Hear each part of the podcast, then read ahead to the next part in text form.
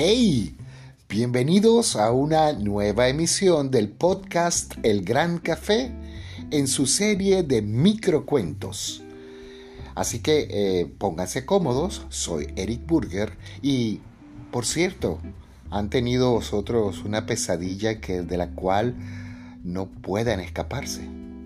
Este es el tema. Como he dicho, pónganse cómodos Seré su anfitrión en los próximos minutos. Bienvenidos al Gran Café.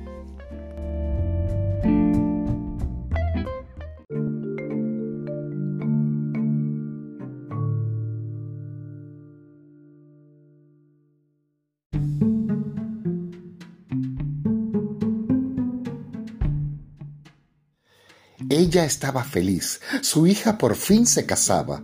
El Queen Mary II flotaba en el mar cual castillo flotante, detenido especialmente en el Mediterráneo, especialmente para el momento de la boda. Mientras, todos se arremolinaban en el gran salón de la nave. La expectación era abrumadora. Rosa Margarita, la hija de Magdalena, iba feliz hacia el hermoso altar circular, donde le esperaba el amor más grande de su vida. La madre lloraba a mares al recordar a su marido que la había convertido en viuda y no estaría presente.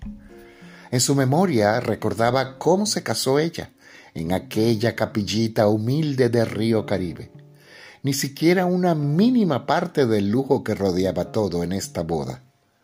Ella era testigo presencial de cómo Rosa Margarita se estaba casando con el heredero de una de las fortunas más importantes del planeta, y además un hermoso príncipe para su princesa.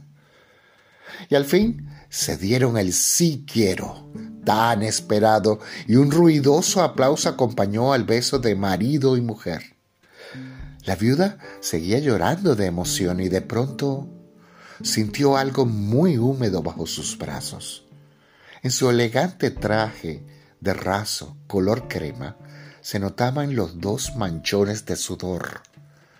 Todos comenzaron a notarlo y, reían. Se burlaban de ella marquesas, millonarios, estrellas rutilantes del cine, presidentes de tres naciones.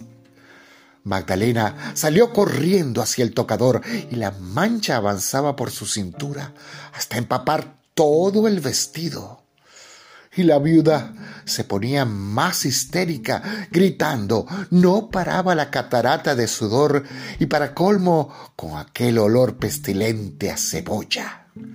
Seguía los gritos y fue allí, bañada en su propia transpiración, que abrió los ojos.